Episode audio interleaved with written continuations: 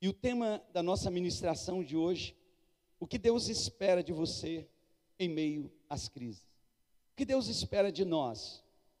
Como o Senhor espera que nós tenhamos a visão desses momentos críticos que nós enfrentamos, desses momentos críticos que às vezes nós vivemos, desses momentos angustiantes que às vezes passamos.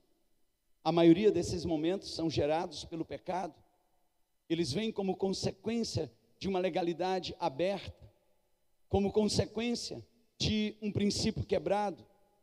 E nunca é demais nós lembrarmos que há um ano atrás, a nossa nação, ela fez um grande espetáculo nas avenidas de São Paulo, no meio do carnaval, humilhando publicamente ali dentro de uma representação em que o diabo ele saía arrastando Jesus ao som dos aplausos, dos gritos, e um ano depois o país está ali de joelhos, dizendo, como eu ouvi esses dias de um profissional de saúde, que ele falava: eu já fiz por tanta gente, mas hoje eu não tenho o que fazer por alguém que eu tanto amo. Só Deus pode fazer. Só Deus pode fazer. Então, muitas vezes, essas situações que vêm, elas vêm para trazer a igreja de volta para o Senhor, para quebrantar o coração de um povo, mas são situações críticas, são situações difíceis.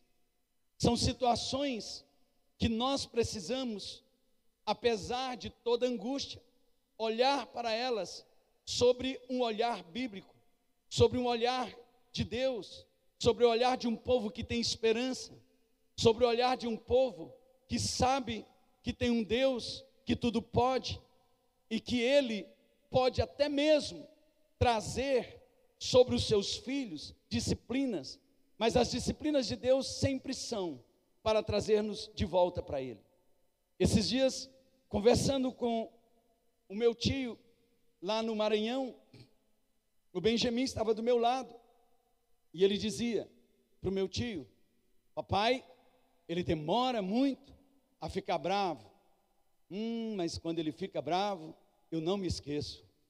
A pisa é tão grande que eu não me esqueço. Então, às vezes, mas Veja, ele falando naquele momento, não com dor, não com angústia, mas tipo, eu já fui corrigido. E eu não me esqueço das correções dele, mas eu sei que ele me ama e ele quer o melhor para a minha vida. Então, qual é o olhar daquele filho? Apesar do meu pai, ele ser longânimo, chega um momento que a longanimidade dele se junta com a justiça e ele exerce justiça. E a justiça dele é para me trazer de volta, é para me corrigir. E eu não me esqueço, porque são firmes, são duras, e eu não me esqueço, para que eu não me perca. Então, diante desses momentos difíceis que nós vivemos, porque da mesma forma que o sol e a chuva caem sobre ímpios e sobre justos, o juízo também, quando vem, eu não estou falando de ira, eu estou falando de juízo. O juízo atinge ímpios e filhos, porque o juízo é mais para trazer os filhos de volta do que para destruir pessoas. E diante disso tudo, qual é a perspectiva que nós estamos olhando? Como igreja, qual é a perspectiva? Como Deus espera que nós encaremos momentos como esse e outros tantos que nós vivemos. Jeremias capítulo 29. O profeta Jeremias, ele relata o que Deus fala para um povo que foi enviado a um cativeiro, que está ali em Babilônia, num lugar distante, e estão diante de uma situação angustiante, foram levados, sua cidade foi destruída. E agora eles recebem uma palavra profética de Deus. E no versículo 1, a palavra do Senhor diz: Estas são as palavras da carta de Jeremias, que o profeta enviou de Jerusalém ao resto dos anciãos no cativeiro, como também aos sacerdotes, aos profetas e a todo o povo que Nabucodonosor havia deportado de Jerusalém para a Babilônia. Versículo 2: Isso aconteceu depois que o rei Joaquim e a rainha mãe e os oficiais do palácio real, os líderes de Judá e Jerusalém, os artesãos e artífices foram levados cativos de Jerusalém para a Babilônia. A carta foi enviada por intermédio de Eleazar, filho de Safã, e de Gemarias, filho de Euquias, os quais Edequias, rei de Judá, tinha enviado a Nabucodonosor, rei da Babilônia. E a carta dizia assim: Assim diz o Eterno, o Todo-Poderoso, o Deus de Israel, a todos os exilados que desterrei de Jerusalém para a Babilônia. Primeira coisa que o Senhor está dizendo: a vida de vocês está nas minhas mãos. Quantos creem que as nossas vidas estão nas mãos de Deus? Você ainda crê que a sua vida está nas mãos de Deus, apesar de todos os desafios que você está vivendo? Apesar de todas as angústias, você ainda consegue entender que está nas mãos de Deus, amém, queridos? Então, esse é o primeiro passo. Deus está no controle de tudo. Ele diz: Fui eu que coloquei vocês aí. Fui eu que colocou vocês aí. Então, se foi Deus que me colocou, é Ele que vai dirigir todas as coisas. Não foi o inimigo que me levou. Não foi o inimigo que me colocou. Porque se foi o inimigo, eu não tenho esperança. Porque se foi o inimigo, eu não tenho para onde ir. Porque se foi o inimigo, não há misericórdia nele. Mas se eu estou nas mãos do meu Deus, eu sei que o meu Deus é um Deus de esperança, de longanimidade, de benignidade. E a palavra dele diz em 2 Crônicas 7,14: Se o meu povo, que se chama pelo meu nome, se humilhar, orar e me buscar, e se converter dos seus maus caminhos, então eu ouvirei dos céus e perdoarei os seus pecados e vou curar a sua terra. Então há esperança quando nós estamos nas mãos de Deus. Há esperança, e é isso que a gente precisa entender. A primeira coisa que a carta diz: fui eu que levou vocês para aí, não foi Nabucodonosor. Nabucodonosor foi só um instrumento que eu usei. Segundo o que Deus diz para eles: edificai, pois, casas, e habitai nelas, plantai pomares, e comei de seus frutos. O que Deus está dizendo é: no meio de tudo que está acontecendo, não paralisem, não diminuam, não fiquem olhando para baixo, mãos à obra, porque eu vou abençoar as obras de suas mãos em meio a essa crise. Você não está entendendo? Deus está dizendo: ei, para de ficar angustiado, para de ficar deprimido, se levante, mãos à obra, porque você está no lugar que eu coloquei e eu vou abençoar as obras das mãos de vocês. Quantos creem que nesse tempo Deus vai nos abençoar de uma forma toda especial? Escute, lá em Jerusalém, que era a terra de Deus, aquele povo estava perdido. Lá em Babilônia, que era o lugar mais corrupto da parte da terra, aquele povo estava protegido. Como assim, apóstolo?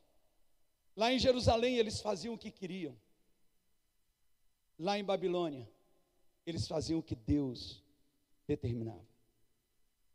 Tem momentos nas nossas vidas que Deus permite algumas coisas para que nós voltemos a fazer aquilo que Ele determina, porque aquilo que Ele determina é muito melhor, é muito maior do que tudo aquilo que nós desejamos, do que nós pensamos ou do que nós planejamos para as nossas próprias vidas. Escute, diante de tudo que está acontecendo, o que Deus está querendo nos lembrar, primeiramente, é que Ele está no controle de tudo, Mário. Diga minha vida, diga minha vida, minha casa, minha família, a igreja do Senhor está nas mãos do Deus Todo-Poderoso. Diga, ainda estou nas mãos daquele que muda todas as coisas. Você pode dar um aplauso bem forte ao Messias? Olha que coisa tremenda, querido. Isso nos dá Que consciência. Porque, olha bem, no Salmo 137, esse povo estava, sabe como? Com autocomiseração. O que, que é isso?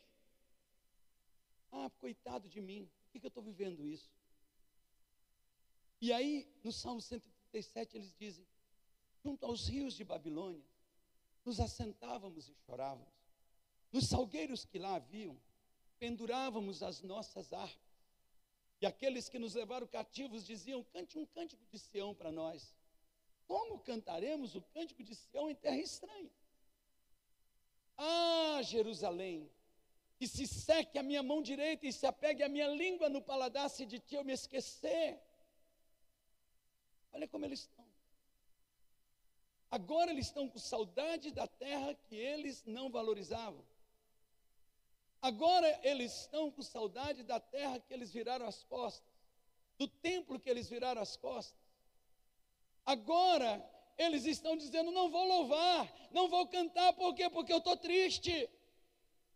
E aí Deus manda uma carta para eles e diz: Ei, se levanta, porque você não vai ficar nesse tempo todo curtindo essa tristeza e essa depressão se levanta porque você está nas minhas mãos. Sou eu que estou tratando a sua vida, sou eu que estou edificando a minha igreja e as portas do inferno não prevalecerão contra ela. O choro pode até durar uma noite, mas a alegria do Senhor vem ao amanhecer. Ei, esse tempo que você está vivendo não se compara. Ah, a palavra do Senhor diz que o sofrimento do tempo que nós estamos vivendo não se compara com a glória que há de se revelar na vida daqueles que esperam no Senhor. Ainda tem alguém aqui que espera no Senhor, porque os que esperam no Senhor renovam as suas forças. Hoje, quando nós estávamos orando, a Pâmela disse: Senhor, restaura a nossa força. Então, o segredo para restaurar a nossa força é continuar esperando no Senhor. Hebreus 10, a partir do versículo 35, ele fala de quatro palavras: ele fala esperança, ele fala perseverança, ele fala de fé e ele fala de avançar. São quatro palavras que trazem depois delas promessas, que traz depois delas milagres, que traz depois delas conquistas, que traz depois delas a glória glória de Deus em nossas vidas. A glória de Deus. Então, quando eu não perco a esperança, eu espero no Senhor, a minha vida, ah, então eu estou nas mãos de Deus, eu vou louvar mesmo nesse cativeiro, eu vou glorificar mesmo diante de situações de choro, eu vou glorificar o Senhor, eu vou pegar a minha harpa e eu quero lhe dar uma palavra nesta noite: tira a sua harpa das árvores, tira as suas árvores, as suas harpas penduradas e coloque o louvor na sua boca, porque Deus está conduzindo todas as coisas. É Ele que está conduzindo. Eu sou um milagre de Deus. Porque quem está recebendo essa carta, pastora Cláudia? Morreram no meio do caminho. Muitos morreram. Mas aqueles que estão recebendo essa carta, você que está ouvindo essa palavra hoje é um privilegiado. Eu vou falar mais uma vez: você que está ouvindo essa palavra hoje é um privilegiado. Amém? Diga eu sou um privilegiado. Diga eu sou um milagre. A minha família é um milagre. A minha casa é um milagre. Nós somos um milagre de Deus. Porque muitos pelo caminho vieram perecer. Muitos não chegaram em Babilônia. Muitos não chegaram no lugar. Morreram no caminho ficaram pelo caminho, mas nós chegamos até aqui e Deus manda dizer para você: você está na palma das minhas mãos. Eu não sei se você está entendendo. Você está nas palmas, na palma das mãos do Senhor. É claro que tá, tem momentos na nossa vida que a angústia bate. Há momentos, queridos, eu cheguei em Avaré segunda-feira à noite, é, de madrugada, terça-feira de madrugada. E eu compartilhava com alguns irmãos, eu já senti o peso. O peso da batalha. E eu sabia, e Deus dizia para mim claramente: não vai ser fácil essa travessia de três dias, mas persevere, porque a vitória é garantida. Fica firme, Então, queridos, você não imagina o nível de bombardeio. Eu claro você imagina. Mas imagine que como líder, o nível de bombardeio que veio e vieram sobre mim ao pisar aqui na terra, ao pisar nesse lugar, a ponto de chegar momentos como ontem à tarde, hoje à tarde, o meu vigor, ele, ele estava como ali se perdendo o vigor de tanta guerra, tanta batalha, batalha à noite, batalha de manhã, batalha de tarde, mas eu sabia que você está tendo batalha, vai ter vitória, porque mais são aqueles que estão por nós do que aqueles que estão contra nós. A minha vida, a nossa vida está nas mãos do Senhor, e eu venho aqui nesta noite para dizer para você: não importa o nível da luta que você está enfrentando, fique firme, persevere e se renove na esperança, porque o que esperam no Senhor renovam a sua suas forças. E hoje Deus tem renovo para a sua vida, para a sua casa, para a sua família. Encha a sua boca de louvor, encha a sua boca de louvor. Louve, como disse a canção de Jó: louve, louve, louve, louve, porque o inferno não suporta. O sonho mostrou enquanto o povo louvava, o diabo que se levantou caía por terra, porque ele não suporta o louvor, o que alimenta o diabo é a murmuração do crente no dia da luta. O que alimenta o diabo é a murmuração do servo de Deus no dia da angústia. O que alimenta o diabo é a sua voz duvidando das coisas de Deus, mas quando você se alimenta da fé, do louvor, da adoração, o inferno cai, e eu quero profetizar: a vitória já é nossa, em nome do Senhor Jesus.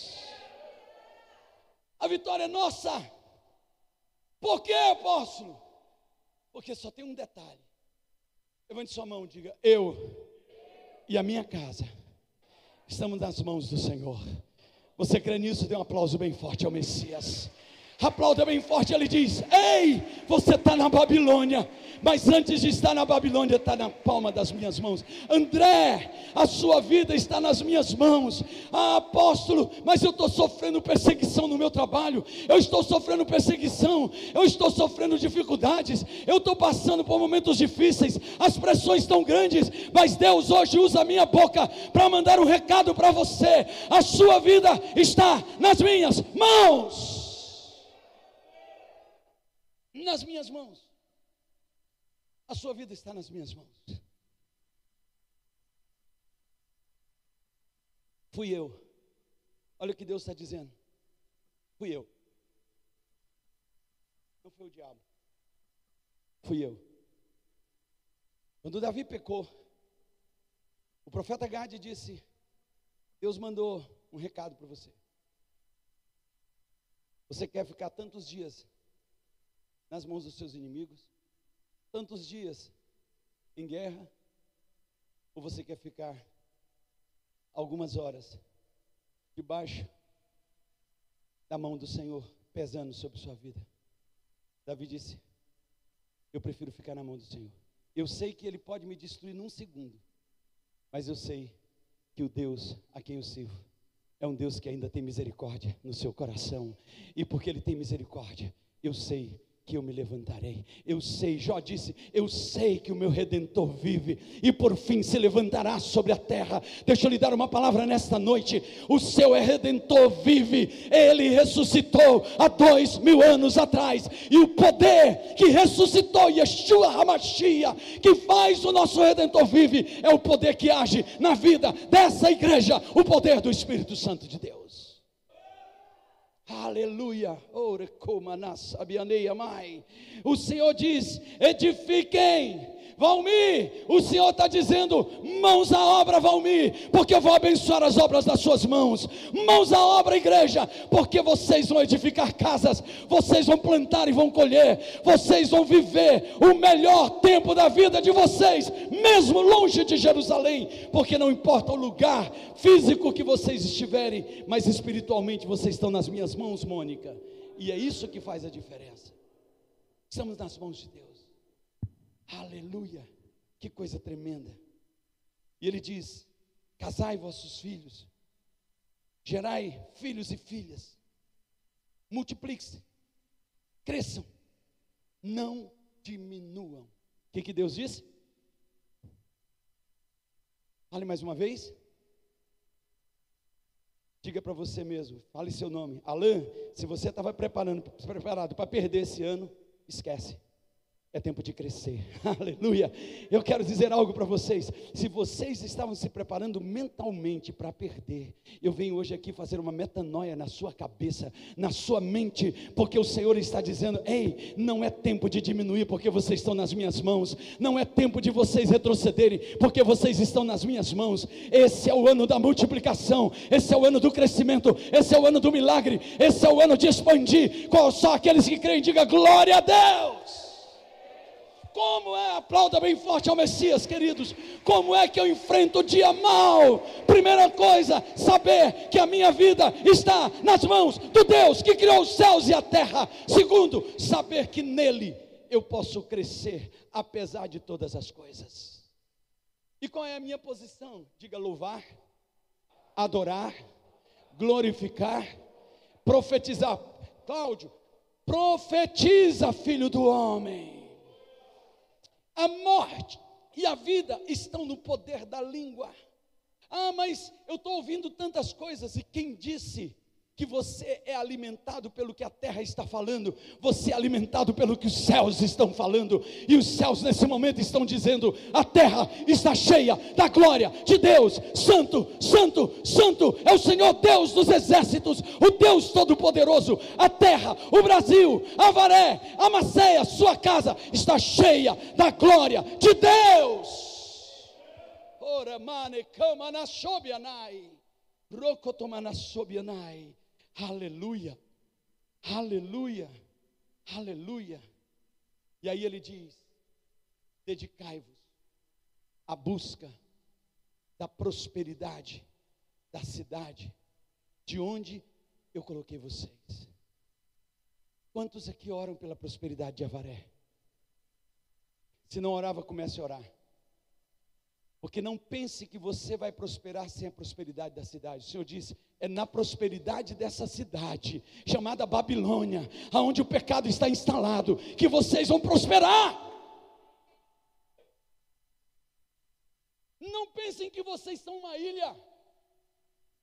Vocês são fonte de bênçãos aonde eu colocar vocês, porque aonde pisarem a planta dos vossos pés, a bênção do Senhor vai chegar. Aonde vocês entrarem, a glória do Senhor vai chegar.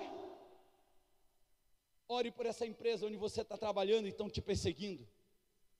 Ore por esse lugar. Apóstolo, mas eu não suporto esse lugar. Pois então comece a amar esse lugar, porque é na prosperidade desse lugar que Deus vai lhe prosperar. Porque você não está aí por obra do acaso, você não está aí por um acidente. Foi Deus que te colocou ali, e Deus te colocou ali para trazer algo na tua vida, para trazer uma disciplina na tua vida e para te levar, para te levantar, para te fazer melhor do que tu eras. Posso ouvir um amém? Então diz o Senhor: Não vos deixe enganar os profetas. Não vos deixe enganar os profetas. Que profetas? Aqueles que profetizam o que você quer ouvir. Eu vou falar mais uma vez. Não se deixe enganar pelos profetas.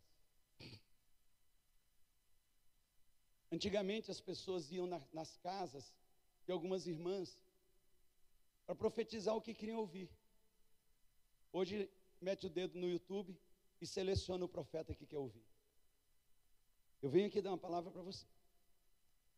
Não se deixe levar por essas palavras enganosas. Porque se essas palavras que você está ouvindo estão trazendo refrigério e alegria para o seu coração, é um bom sinal de que não é o que Deus está querendo. Como assim, apóstolo? Quem disse que você está no ponto de ser confortado? Você está no ponto de ser despertado. Pare e pense. Você está numa vida tão boa que você está no ponto de receber uma palavra de conforto ou uma palavra de despertamento?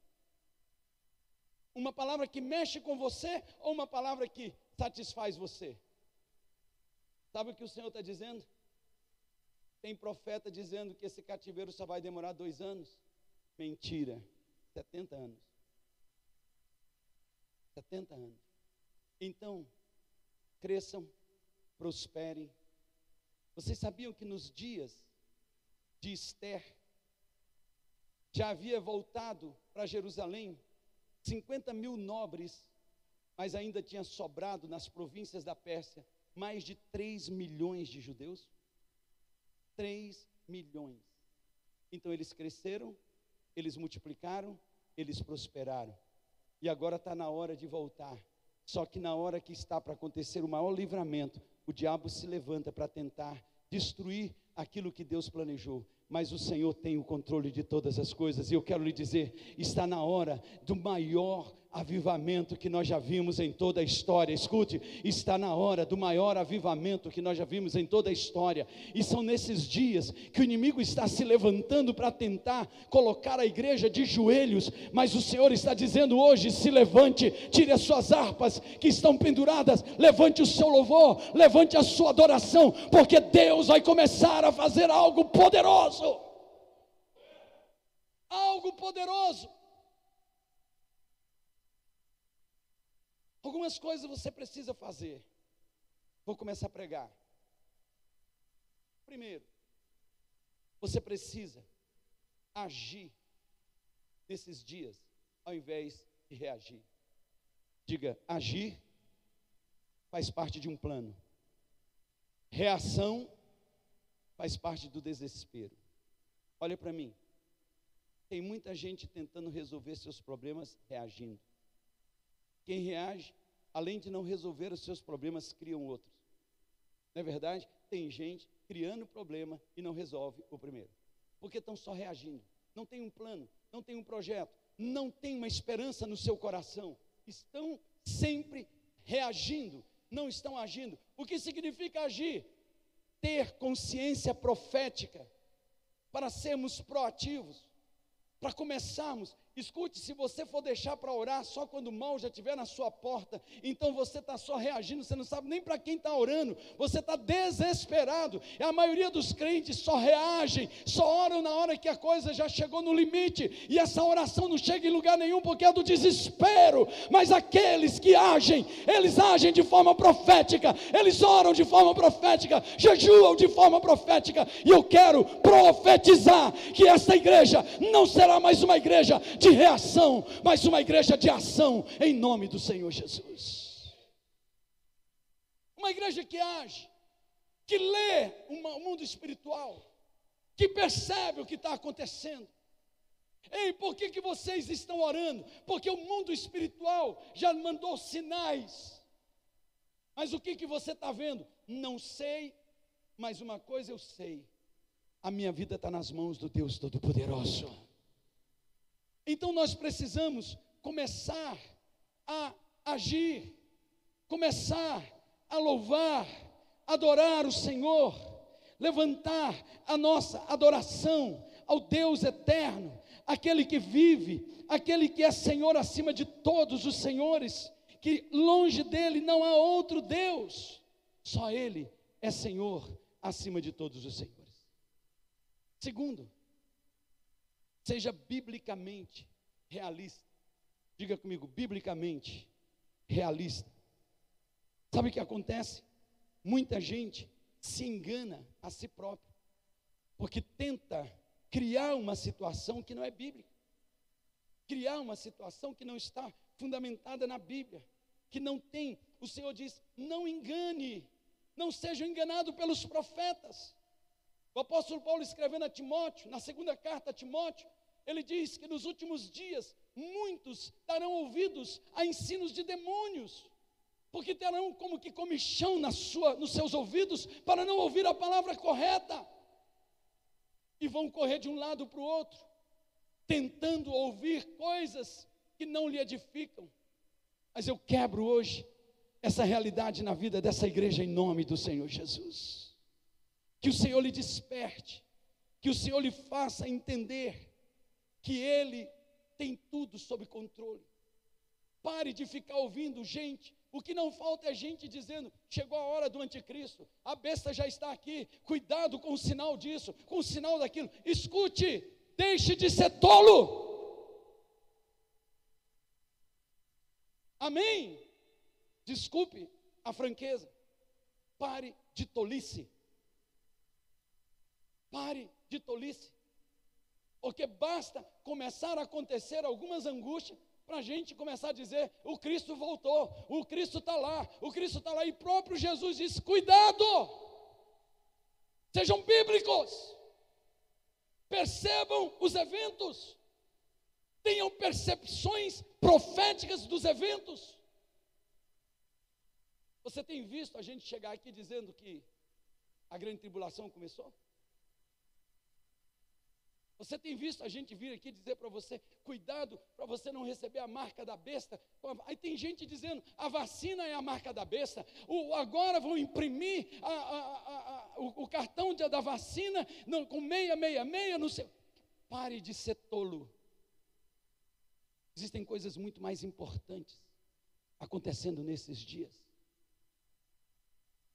Sabe por quê? Porque tem gente ao seu redor que vai ser salva através da sua vida, como o sonho do Oswaldo. Vai começar a se levantar pessoas seguindo você dentro da sua casa, fora da sua casa. O avivamento dos dias finais está chegando, e para esse avivamento chegar, Deus precisa fazer algo aqui dentro primeiro. Não é lá fora, é aqui dentro. Deus está trabalhando conosco para que nós sejamos bíblicos. E por último, foque os olhos na esperança. Ah, eu amo o versículo 11 do capítulo 29. Eu quero ler com vocês. Olha o que Deus está dizendo para aquele povo e para cada um de vocês. Porquanto somente eu, o Senhor, conheço os planos que determinei Diga, Deus determinou planos a meu respeito. Olhe para quem está do seu lado e diga: Deus determinou planos para a igreja. Diga para ele: Deus determinou planos para a igreja. Deus determinou planos para nós nesses dias. E sabe o que ele está dizendo, Elza? Eu é quem sei os planos que eu tenho, que eu determinei. Não é que eu tenho, que eu determinei a vosso respeito, declara o Senhor planos de fazer vocês prosperarem. Eu vou falar mais uma vez, você não entendeu, porque eu não estou aqui sendo um apologista ou um apologeta da prosperidade vazia. Eu estou sendo aqui um profeta da palavra de Deus, que o próprio Senhor está dizendo para um povo que estava em meio à angústia, na terra que não era deles, no lugar pior que existia na face da terra, e Deus está dizendo para eles: Ei, eu tenho propósito, Janaína, de prosperar a vida de vocês.